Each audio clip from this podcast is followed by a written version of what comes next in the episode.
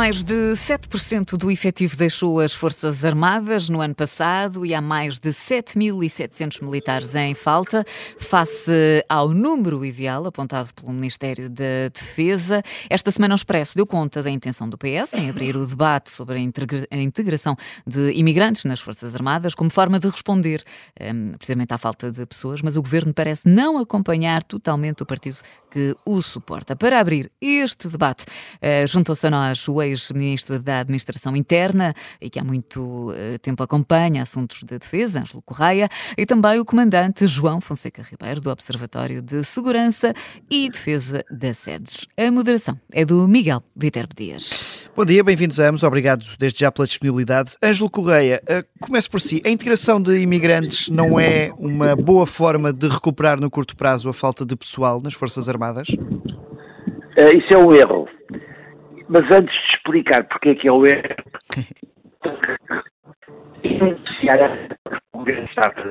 essa proposta. Não são um problema, não é um problema de militares de que as Forças Armadas têm falta, é de soldados. Isto é, o, o governo, desde há 8, 10 anos, tem deixado de degradar completamente o número de praças, de soldados, na, no, nas nossas Forças Armadas, fazendo com que a relação entre oficiais e sargentos e soldados seja estranhamente errada. A tal ponto que temos oficiais, sargentos, mas não temos botas no terreno. Portanto, o problema é esse, que o governo está a pretender fazer, ou antes, o Partido Socialista está a fazer, pretender dizer, é substituir a, a falta que os portugueses lhes fazem, lhes faz falta, e substituí-los por estrangeiros. Isto é, integrar estrangeiros nas Forças Armadas Portuguesas. As razões porque eu sou contra filiam-se em vários princípios. O primeiro é logo constitucional. A Constituição da República diz e bem que a defesa de um país é feita por os seus membros, por os seus elementos. Portugal é definida pelos portugueses. E quando há função mais relevante, mais dura, porque, como sabe, a única diferença entre os militares e os civis é que os, civis, os militares podem dar a vida. E quando se diz que para a função mais importante eh, de uma sociedade, de um Estado, é ao fim e ao cabo terem capacidade militar de intervenção, curiosamente o Estado português dá-lhes o salário pior que há, que é o salário mínimo. Um militar, um soldado, ganha cerca de 800 euros, salário mínimo. E ao fim de um ano de formação, de contrato, passa-se um fenómeno muito simples. Ele vê que na Polícia e na Guarda Nacional Republicana, com os emolumentos, com os suplementos, com as alcavalas, qualquer polícia ou de guarda republicano ganha 50% mais. E então põe-se uma pergunta a ele próprio e a todo o país. Então aqueles a quem nós podemos pedir que sacrifiquem a vida são aqueles que ganham menos? Mais, pomos uma segunda pergunta. Não é por falta de portugueses, não é por falta de cidadãos, cidadãs, que o Estado português resolve o problema. É porque não quer. Portugal, o Estado português, não quer, o Partido Socialista não quer resolver um problema dizendo que há falta de pessoas. Não as há. E a verdade é que nas missões, por exemplo, polícia e guarda, existem e chegam. O que o governo faz é não querer pagar um valor mínimo, justo, adequado àquelas jovens raparigas ou rapazes que façam contratos com as Forças Armadas e sejam militares. E isso é que está profundamente errado. Mas se porventura o governo continuasse a defender esta postura, nós nessa altura tínhamos que colocar um outro problema. Estrangeiros são tão, são tão seres humanos como nós. Mas militares dentro das Forças Armadas obriga a várias coisas distintas. Obriga a que um militar jure, em termos de juramento de bandeira, que vai defender a sua pátria. Como é que nós podemos pedir uh, um cidadão estrangeiro, um imigrante em Portugal, que vive em Portugal, que vá defender aqueles que não são a sua comunidade de base. Mas o que nós estamos a fazer, de outra maneira, é adquirir mercenários para Portugal. Portugal está a substituir para a sua defesa os portugueses por mercenários. Portugal está a dar um péssimo, péssimo exemplo a, a, a, ele próprio e a todo o mundo.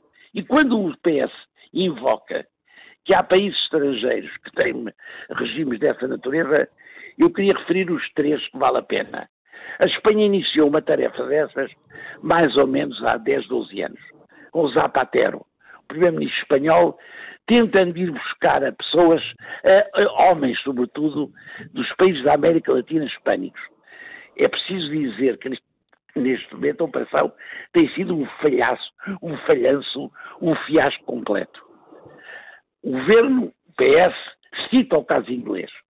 O caso inglês tem a ver com os Gurkhas. Os Gurkhas é uma, uma etnia nepalesa eh, das altas montanhas do Nepal, conhecidas pela sua ferocidade, que foram descobertos pelos ingleses, essa característica, por volta de 1830-40. E foram os ingleses que introduziram os Gurkhas nas suas unidades, combateram pela Inglaterra, em, por exemplo, no ataque ao Monte Cassino, por exemplo, nas Malvinas, por exemplo, na defesa da linha de fronteira entre Hong Kong e a Shenzhen da China, era defendida pelos Gurkhas, só que os Gurkhas foram, foram, digamos, concebidos e enquadrados numa lógica de uma unidade só Gurkha, em que o máximo em que um Gurkha podia chegar era a Major, e, sobretudo, com um âmbito de combate nas zonas coloniais. Só intervieram em termos europeus e na, nas Malvinas por razões de sobrevivência e de ausência quase de contingente militar inglês. Estavam mais Por... segmentados. De, Deixe-me só aqui, Ângelo Correia, chamar à conversa ao João Fonseca Ribeiro, da, do, do, Observatório de Segurança e Defesa das Sedes, eh, porque poderá também trazer aqui outra visão sobre estes riscos e vantagens que terá esta integração de, de imigrantes. E já ouvimos aqui o Ângelo Correia apontar uh, vários pontos pelos quais discorda e pelos quais considera que existem riscos nesta integração, caso avance. Muito obrigado, também boa tarde cumprimentar o Dr. Ângelo Correia. Eh, eu, relativamente a esta abordagem, eu eh, devo dizer que concordo completamente com a abordagem eh, do Dr. Ângelo Correia, que, enfim, não só qualificou, como quantificou muitas das, das questões essenciais que estão na origem, digamos, da, da, da, situação que hoje em dia vivemos. Enfim, gostaria também de dizer que também me considero um pouco mais transformacional naquilo que pode ser uma incorporação de eh, cidadãos que, eh, obtendo a, a, a, nacionalidade portuguesa, possam, possam desempenhar funções nas Forças Armadas. Mas, de facto, aqui a questão uma opção política de desinvestimento sistemático nas Forças Armadas, na qual o fator pessoal é, é, apenas um dos vetores e neste momento há um setor crítico em termos de uh, situação. Uh, por exemplo, quando falamos em capacidades militares, facilmente entramos na, na, na discussão uh, dos equipamentos da lei de programação militar, mas muito dificilmente fazemos um paralelo que se impõe que seja feito relativamente àquilo que os planos de aquisição de pessoal. São tão importantes como a lei de programação militar, mas não são discutidos na mesma sede nem na mesma lógica. Obviamente há aqui disfunções bastante grandes e, eh, de facto, o que aqui se passa é fundamentalmente uma falta de, de, de, reforma profunda, eu chamava mesmo uma transformação na base genética das Forças Armadas Portuguesas, que de facto dê conta do enquadramento dos recursos humanos naquilo que é, digamos, um binómio de segurança e desenvolvimento coerente. O que nós assistimos é que em setores ligados ao desenvolvimento, a evolução uh, dos benefícios para os cidadãos nacionais têm tido uma determinada progressão, mas de facto nas Forças Armadas essa progressão não tem tido respaldo. Uh, obviamente que uh, há aqui questões que impõem tratar e fundamentalmente mitigar as disparidades. Este é um processo fundamental. Por outro é, eu, eu, eu insisto nesta questão do binómio segurança e desenvolvimento, é importante que os processos de certificação profissional, tanto na área da segurança como na área do desenvolvimento, se harmonizem e não que se bloqueiem mutuamente.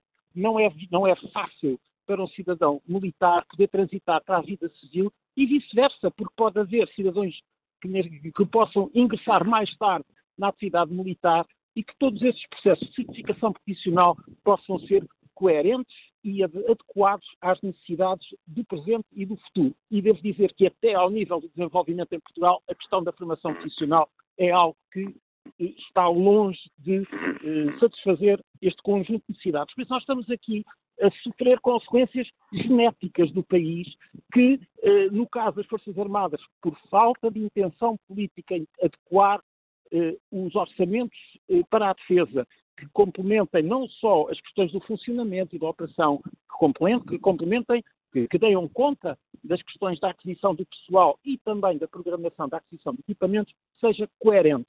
Bom, e isto é uma questão fundamental.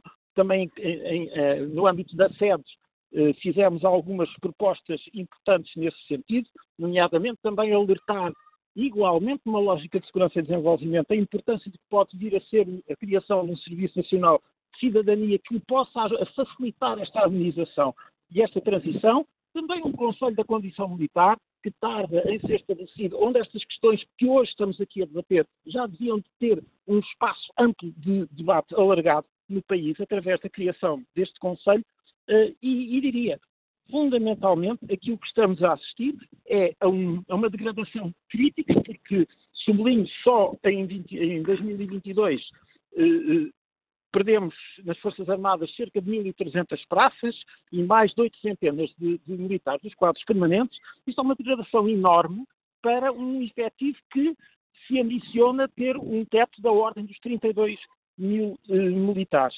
Agora, quando falamos da questão da imigração e dos incentivos para a, para a imigração que possam trazer retorno para as Forças Armadas, obviamente que isto faz sentido, mas não numa lógica de substituição, sim numa lógica de complementaridade e adequada à especificidade das Forças Armadas portuguesas. Deixe, deixe e sobre esse respeito, eu diria, até na criação de incentivos para a captação de jovens estrangeiros em Portugal, muito sinceramente, eles têm sido prejudiciais para os jovens portugueses. Por exemplo, falamos dos nómadas digitais, que essencialmente são jovens que trabalham em Portugal para qualquer parte do mundo, têm incentivos fiscais que naturalmente o mercado imobiliário reconhece e a oferta de rendas para o mercado imobiliário dos jovens digitais é muito superior porque eles têm a capacidade financeira para poderem suportar essa.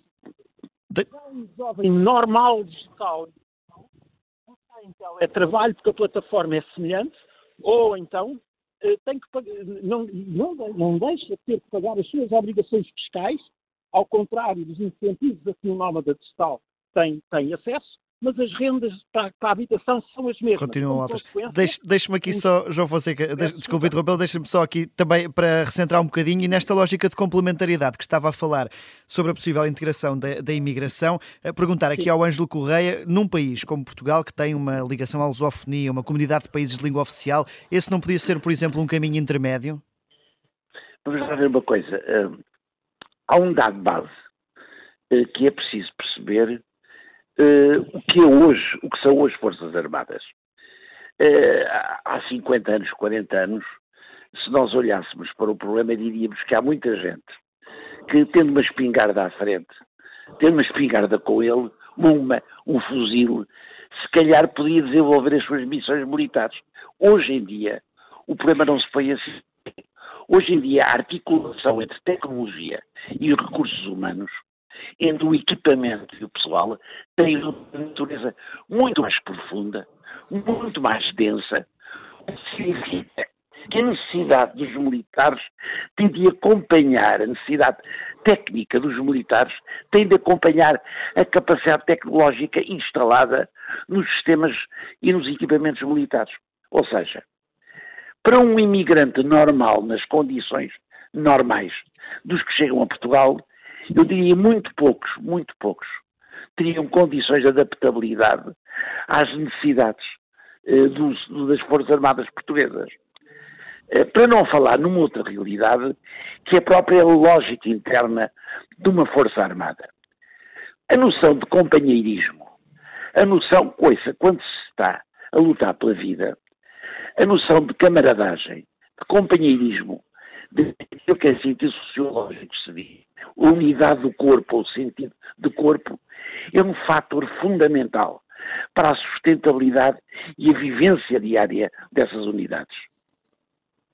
Criar unidades com estrangeiros, com imigrantes, com cidadãos, digamos, cidadãos naturalmente e normalmente portugueses, cria uma necessidade do intrusamento entre eles pode demorar anos. E a partir do momento em que são necessários, rapidamente, no exercício das funções militares, esse elemento não estaria encontrado. Logo, até mesmo no plano da sociologia militar, ou na sociologia em geral, esta ideia não faz sentido como a outra não faria sentido. Agora, tem havido casos, e Portugal tem sido fértil, em, por exemplo, no regimento de comandos, paraquedistas, na, na polícia e na guarda republicana, na polícia de segurança pública, nós temos visto, e bem, e bem, a possibilidade de eh, muitas pessoas jovens que nasceram, os pais, nasceram em, territórios que foram colónias portuguesas, os filhos nasceram em Portugal ou tornaram-se portugueses, temos vindo a ver entrar nas Forças Armadas. Isso é positivo, é muito bom. Entrar um conjunto de etnias que não é a nativista portuguesa clássica, mas que são tão portugueses como nós, é vital e é altamente defensável. O que nós estamos a falar é de outra questão. É de pessoas que, imigrantes estrangeiros que se contratam, ouça, são pessoas que estão fora do meio da relação normal entre os portugueses, que são contratados para defender o território português, a maneira de ser portuguesa. É um contrassenso, não faz sentido. O que faz é outra coisa. É, se calhar, em algumas áreas não combatentes, ou algumas áreas de apoio de staff, de outros tipos de apoio, não inserir na função bélica propriamente dita, então aí podemos ter contratados outras pessoas, isso não choca. Agora, na função militar, procure, não faz qualquer sentido. Quanto à relação histórica de Portugal com os seus, com os seus irmãos da África, eu acho que é muito positivo tê-la. E a relação militar que tem havido, por exemplo, entre os portugueses e esses países é excelente. Agora, chegar ao ponto de requerer que Portugal precise de mercenários, mercenários, para estarem ao lado dos portugueses, para defender Portugal, isto é, não é pedirem-lhes a eles, estrangeiros, imigrantes, que queiram ser militar portugueses e eles aceitem por dinheiro, desde quando é que se compra a vida por dinheiro? É um contrassenso. É uma. Ouça, é tudo que há de mais imoral. João, João Fonseca Ribeiro, pegando nisto, há este risco de perda de identidade uh, uh, com esta integração? Bem, evidentemente que sim. Uh, mas, mais uma vez, eu, eu enfim, considero-me um pouco mais aberto àquilo que possam ser de abordagens complementares às funções fundamentais eh, das Forças Armadas que devem. Oh, oh, Sr. Comandante, peço por interromper. Eu disse exatamente isso também. Pois, eu disse exatamente eu, isso, eu, abordagens eu, complementares. Não estou, a estabelecer um contraditório. Eh, eu, vou ah, pronto, obrigado. explicar a seguir o que é que considero que é importante nessa abertura para as Forças Armadas Portuguesas como também é importante reformar a visão que neste momento temos de desenvolvimento para a incorporação também de imigrantes, digamos, no espaço eh, eh, português, porque o risco é que algumas das medidas que têm estado a ser tomadas em certo desenvolvimento em Portugal têm estado também a contribuir para o afastamento dos jovens portugueses do país. E hoje estamos a discutir o estado crítico que é a incorporação das praças, mas a prazo vamos ter os contratados dos quadros superiores que também não vão ficar disponíveis em Portugal. Eu apenas foquei a questão das rendas em Portugal, porque de facto eh, tenho, tenho enfim, evidências eh, que eh, no país, de facto, os jovens, por causa das rendas que os nómadas digitais podem pagar estando instalados em Portugal, leva a que os jovens portugueses não tenham a capacidade económica de arrendar as casas e cada vez mais contribui para a fuga da massa cinzenta disponível dos jovens portugueses para fora do país. Ora bem, se nós entendermos que as medidas devem ser tomadas casuisticamente como esse tipo, e, por exemplo, não, nada, não, não vejo um grande bloqueio, eh, ou não, uma grande necessidade de bloquear uma grande dificuldade em considerar o soldado dourado. Agora, a questão é, não pode assentar numa lógica muito de interesse específico, como a questão da especulação do mercado imobiliário, quando, por exemplo, um visto gold pode ser obtido por um cidadão que queira obter a nacionalidade portuguesa, investindo, por exemplo, num fundo de investimento para o desenvolvimento do país e não assegurando que adquiriu um imóvel de um valor milionário, porque isso leva à especulação do mercado. Mas há medidas de encorajamento para a obtenção da nacionalidade portuguesa através de outras, de outras, de outras áreas de intervenção. E aí é que eu julgo que o, o binómio segurança e defesa deve, de facto, atuar de uma forma muito mais coerente. Nós não podemos ver isto de uma forma muito específica, temos que ver isto de uma forma muito mais abrangente, incluindo a segurança. Agora, a segurança e defesa. Agora, eu não posso é deixar de, de assinalar é que tudo isto decorre fundamentalmente de uma falta de vontade política em investir na segurança e na defesa e, fundamentalmente, fazer o ajustamento necessário ao orçamento para a defesa neste país.